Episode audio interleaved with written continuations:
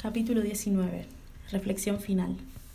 Espero que hayas disfrutado de todo el contenido de este libro y que haya logrado disparar alguna idea para ayudarte a mejorar en tu rol como entrenador o entrenadora. Considero que la mejor forma de cerrar este libro es como inició, agradeciéndote nuevamente por tenerlo en tus manos. Un último pensamiento que quisiera poner aquí. No dejemos nunca de disfrutar de lo que hacemos, en las buenas y en las malas. No permitamos que los resultados, el dinero, los entredichos, la distancia o las trabas nublen lo hermoso que es hacer lo que hacemos.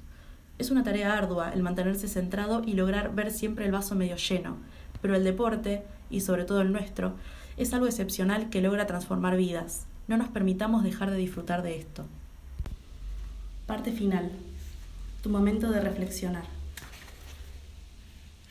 ¿Por qué sos entrenador o entrenadora? ¿Cuál es tu objetivo en lo que haces?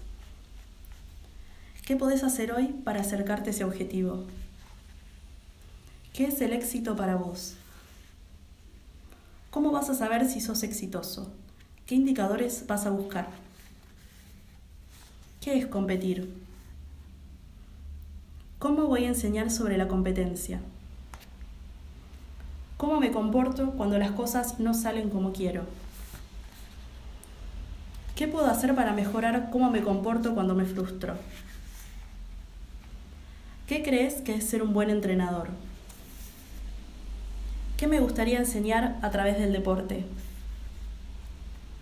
¿Qué me gustaría dejar en el lugar que ocupo hoy?